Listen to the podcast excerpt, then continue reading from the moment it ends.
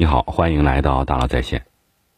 每年都有一个关键词，二零二二年的关键词是卧倒。二零二二年的不容易，我们卧倒但不躺平，保证自己的安全，不瞎折腾，但也不断观察着新的变化。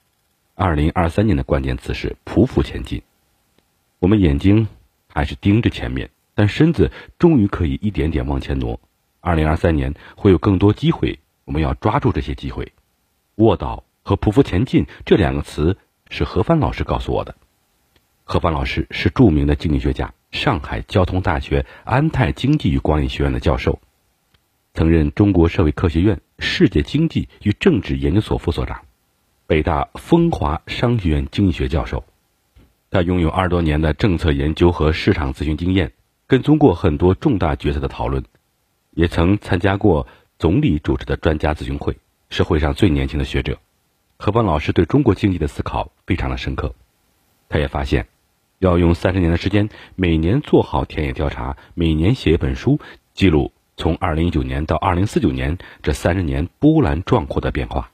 何帆老师也把他过去一年最新的调研和思考，对二零二三年的判断写成一本新书《变量五》。在中国这艘大船上，二零二三年刚开始，我也迫不及待的问他：二零二三年怎么样？然后呢？还有吗？趋势在哪里？机会是什么？何帆老师回答了很多我们关心的问题，关于中国经济，关于各个行业的机会，关于挣钱的策略。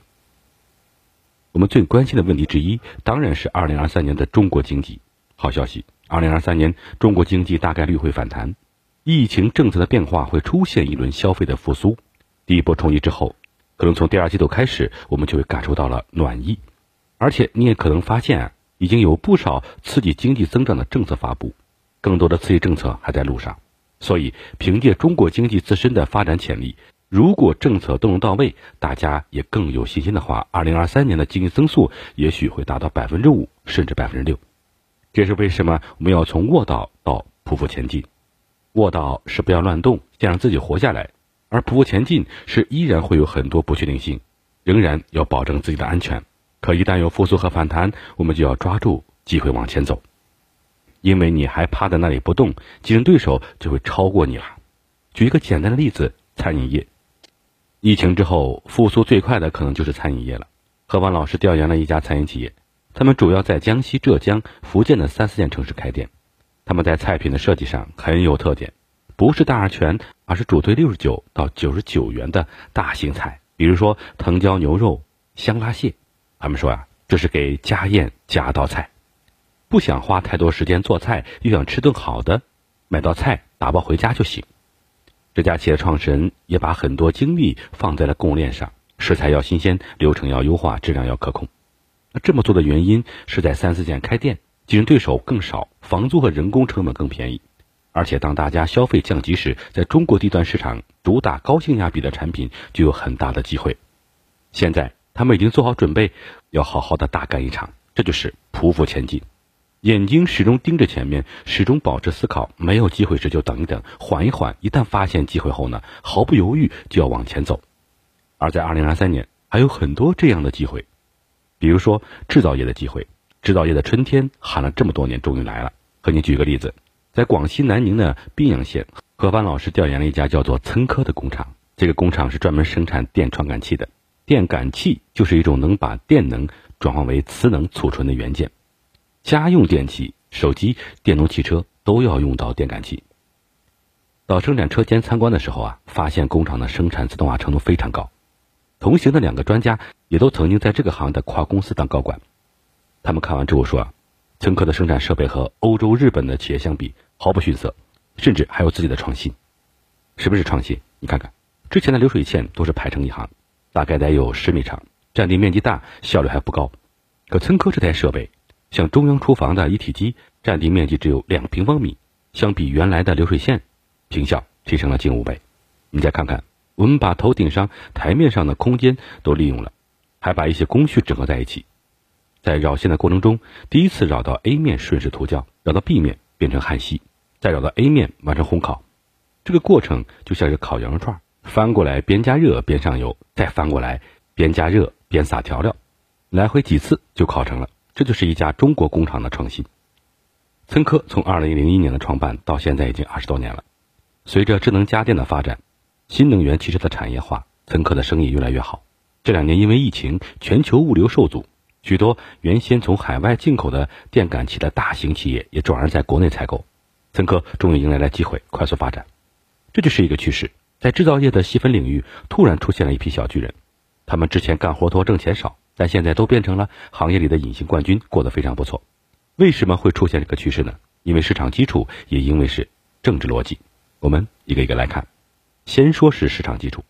意大利学者乔曼尼·阿里杰在《漫长的二十世纪》的这本书里讲到，实业资本扩张和金融资本扩张会出现交替的循环。这个过程大概是这样：第一，钱涌向实业，资本一开始会涌向实体经济，开办工厂会有高额的利润；钱跑向金融。但是随着竞争越来越激烈，挣钱越来越艰难，资本就要找新的出路，会从实体经济涌向金融领域。金融资本的挣钱速度呢更快更猛，但是呢，金融终究不能逃脱实业。金融太强，实业太弱，就会有泡沫，泡沫崩溃就是金融危机，钱重新涌回实业。危机之后，剩下的资本更加小心，重新寻找下一个实业投资的机会。美国就是如此，美国的经济一开始就是依靠实业。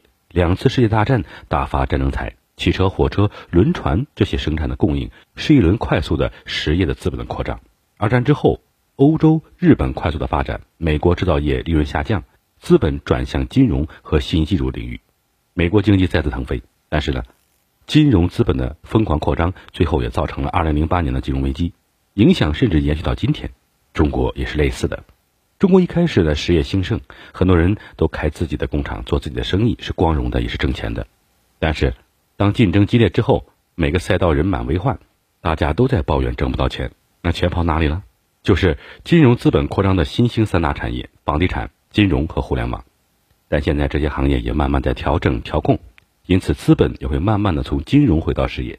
新一轮的实业资本扩张已经开始了，实业资本再次扩张，中国制造业的春天也就到了。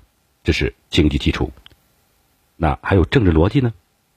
这是我们对经济安全的重视。中美贸易摩擦、俄乌战争、台海危机这些事件都告诉我们，政治逻辑高于经济逻辑。经济快速增长时，政治逻辑可以迁就经济逻辑；但出现了不确定，甚至会有潜在的问题时，政治逻辑就要引领经济逻辑。也就是说，我们会从效率至上的原则变成效率与安全并重的原则。如果效率至上，那你就必须做到世界第一才能活下来，但如果是效率与安全并重，你不用做第一，只需要做到从无到有，中国独有，填补了市场空白，就有了发展的机会。你的存在增加了中国经济的安全感，就对中国经济的贡献。所以说呀，经济基础的规律加上政治逻辑的牵引，都会让制造业受到无比的重视。找到细分市场，做到专精特新，就是制造业的机会。我们不用占 C 位，我们要占的是自己的生态位。说完制造业，再看看很多人关心和从事的服务业吧。服务业有大量的新机会，这个机会就是呀，服务年轻人，满足他们对于美好生活的向往。举两个具体的例子吧，比如说家具设计师。二零二二年，一一位年轻的家具设计师陆威出了一本书，叫做《小家大变局》。这本书卖的特别好，有多好呢？上市不到两个月，发行量都达到了十万册。这也说明有很多人开始关注自己的家，想花心思住得更有情调了。但他说呀，以前不是这样的。之前家具设计师依然依附房地产商，他自己就曾经是万科集团广深区的副总设计师。他画过的户型图在全国一建就有上万套，甚至是几十万套。但买房的人并不在意，他们在意的是房价。现在是房住不炒了，大家才知道要住得舒服了。现在越来越多的家庭更加关注自己的需求。家居设计师开始更多为家庭服务，而不是为房地产商服务了。很多家居设计师都有了自己的工作室，订单也越来越多。再比如鲜花市场，你仔细的观察就会发现，花店和以前不一样了。以前大家只有在情人节或者去看望病人的时候才买花，买花都是为了别人。但现在呢，买花是为了愉悦自己。起床看见鲜花，元气满满；回家看见鲜花，得到了抚慰。和本老师分享了一组数据。二零二零年，中国鲜切花的市场规模大概是一千一百亿元，而且增长速度非常快。预计到二零二五年，鲜切花市场规模可以达到了两千三百亿元以上。送鲜花给自己的年轻人正在撑起一个上亿元的产业。现在的年轻人物质条件更好了，他们没有贫穷记忆，他们渴望美好。有的孩子甚至因为餐具太难看而拒绝吃饭。消费者有美学，生产者无美感，这是颜值革命，也是审美的红利。对年轻人来说，美是必需品，是空气和水，这个趋势是不会消失的。抓住这个趋势，扶好年轻人，和他们打成一片，满足他们的个性和主张，这里面有足够大的市场，足够多的机会。二零二三年，外贸行业也有很多人关注，很多做跨境电商的人特别关心机会在哪里，因为跨境电商正在经历一轮调整期。前两年跨境电商发展的非常好，但现在越来越多的人挤进来，利润呢被压得很薄，竞争极其激烈，很多人都觉得非常痛苦，怎么办呢？何帆老师说，也许你可以关注两个方向，第一是家电小品牌崛起的趋势，跨境电商的商家可以做一些小的日用家电，比如说咖啡机、空气炸锅。因为像这样的产品，比中国低的国家没有这个技术生产不出来；比中国高的国家，因为市场规模有限，不愿意生产。只有中国能做。既然只有我们能做，那这就是我们的机会。发现一个需求，依靠中国的制造能力，很快做出来，卖到外国去。未来在国外甚至会崛起一批中国制造的小家电品牌。第二，是朝外走的趋势。朝外走，走去哪里？当然是走到市场潜力大的地方。有两个地方很可能会引爆。东南亚和美国，原来阿里系出来的创业者已经在东南亚做出了一些比较好的平台，像拼多多也跑到了美国，这些呢都是信号。我接着问何邦老师，除了跨境电商，这些已经完全走出去，在国外做生意的企业怎么办呢？何鹏老师告诉我啊，出海有巨大的红利。调研的时候呢，他就是问这些出海企业，出去是因为对中国经济失去信心了吗？回答出乎意料，不是，出去是因为对自己的企业更有信心。一个叫李发行的小伙子，在非洲闯荡多年，生意做得非常好。他的感受是呀，在非洲做生意啊，就像是回到了中国八十年代，到处都是机会。他卖的是蚊香，非洲的蚊虫特别多，蚊香是刚需。他的蚊香品牌在安哥拉创建，靠着一支不到五十人团队，占有当地近百分之四十的市场份额，一年年收入超过了一亿元人民币。后来他的蚊香还卖到了多个非洲国家。他是怎么做起来的？说出来啊，你可能觉得土的不行，就是送货上门。其实呀，中国早就进入电商时代，我们对送货上门太熟悉了。但是非洲国家呢，他们还要靠线下的流通渠道，超市才能流行起来。大家的习惯呢，也还是坐着等着别人来拿货。李发行看到了，马上搞起了送货上门的服务，一下子就有了竞争优势。按照他的说法呀，在非洲做日用消费品啊，组建一个十人团队，每个人开五十万的年薪，两年就能拿下一个国家。砸个几千万就能垄断一个消费品赛道，非洲的生意太好做了，这就是中国企业的出海红利。我们可以去世界各地寻找那些像中国八十年代的地方，穿越到那里去，用我们积累的经验帮助他们更好的去发展。他们发展了，我们的钱也挣到了。这就像一个大学生去做一套小学试卷，这些题我们都做过，我们早就知道答案了。聊完了一些行业的机会，我们再来说说挣钱的策略，这也是很多人关心的话题。二零二三年一个重要的挣钱策略就是挣钱慢。过去大家快钱挣习惯了，但现在没有了，我们必须学会挣慢钱。那怎么挣慢钱呢？北京有家公司叫做愿景集团，最早是做资产管理的。他们一开始是在北京低价的买两个楼盘，改造之后呢高价出售。但是这样的商业模式是长久不了的，哪里有那么多的地段好又卖不动的楼呢？怎么办呢？他们想到了做物业。一提及物业呢，大家都直摇头，业主不满意，企业也委屈，都是些脏活累活。但是你如果再仔细想想，物业其实有着巨大的机会。物业对居民最熟悉，物业和居民联系最直接，物业只要做好服务，就能够有持续稳定的收入。愿景集团就换了个思路，不去碰运气等挣快钱的机会，而是去拼实力去做挣慢钱的机会。于是他们专门去承接老旧小区的物业。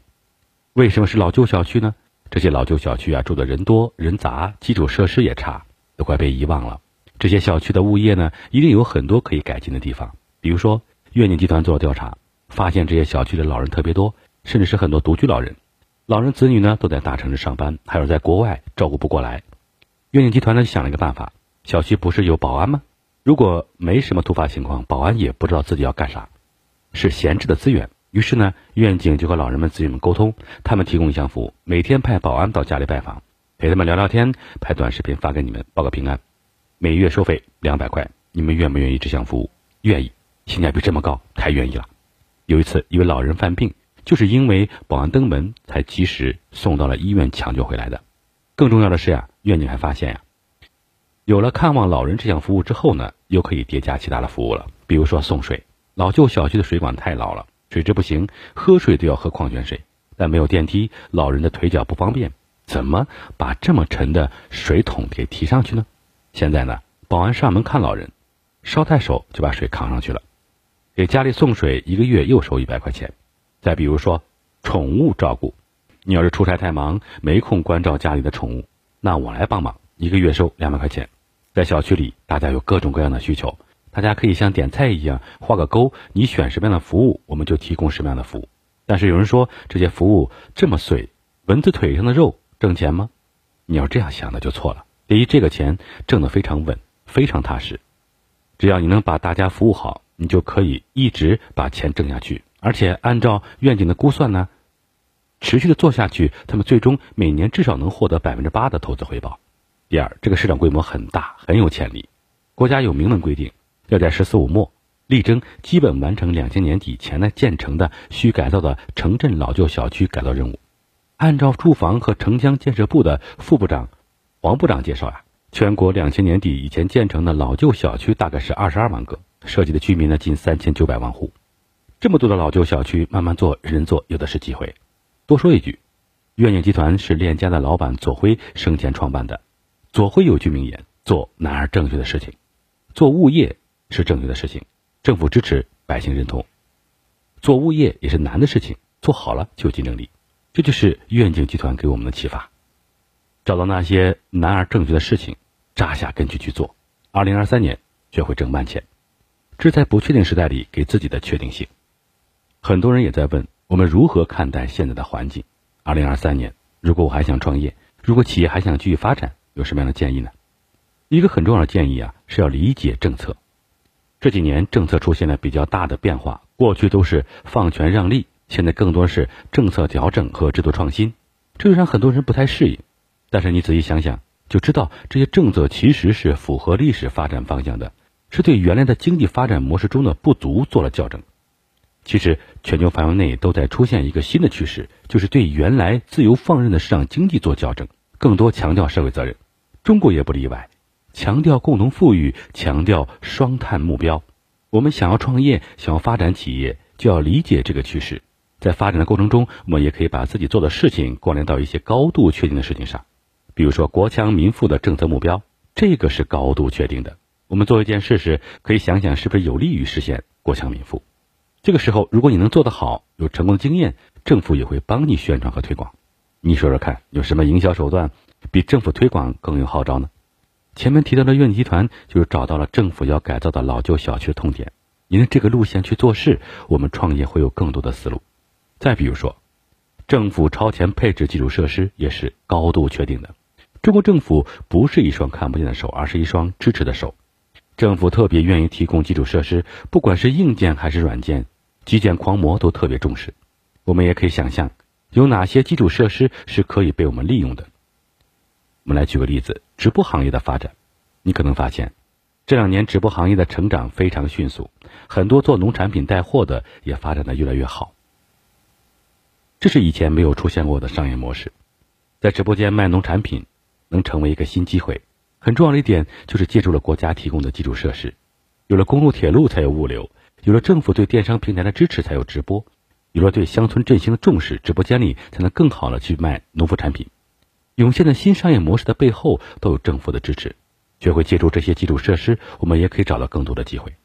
政府希望看到的结果是企业跟着国家一起往前走。明白这一点，你就知道，在中国这艘大船上，我们都是一条船上的人，我们都是航行的水手。说完了宏观经济，也说完了行业和企业，那个个人呢？个人的职业发展呢？有什么建议呢？何文老师今年调研的时候啊，又发现一个很有意思的现象。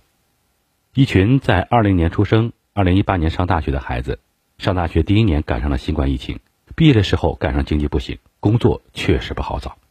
但是有意思的地方就在于啊，很多没有就业的年轻人其实不是不努力，是真的不愿意找工作。为什么？他们觉得工作特别无聊，很多人其实已经敏锐的意识到一个问题：工作变得没有意义了。就比如好多在大厂工作的，看似光鲜亮丽，但如果你去问他你在做什么呀，他也说不出来个一二三。每天开十个会，变成了庞大机器的螺丝钉，工作会被随时打断，很难有专注做一件事情的愉悦感和满足感。很多工作甚至被叫做扯淡的工作。人们对工作的心生厌恶，但非常渴望找到一件真正的事儿能干。所以呢，何凡老师提到了一句话：我们不是要找工作。而是要找事做。如果你找的是工作，那就是单纯看工资、奖金、福利；但如果你想找一件事去做，那就是爱干、能干、值得干。你很喜欢干这件事情，你能做这件事情，并且还能做到物质和精神的回报，这是对我们来说就非常重要。所以在职业发展中，不再是找一份工作，而是去尝试各种不同的事情。哪怕你还是在公司上班，也不要把公司当成家，而是把公司当成学校。在公司做的所有事情，都要锻炼核心竞争力，锻炼自己的技能。你喜欢社交，那做销售能不能见到重要的客户？能就去。你喜欢创意，那能不能给你足够的空间天马行空，满足自己的想法呢？能你就去。你喜欢技术，那公司能不能给你钻研的时间，给你试错的机会呢？能你就去。在一件件的事情中，把自己打磨的闪闪发光。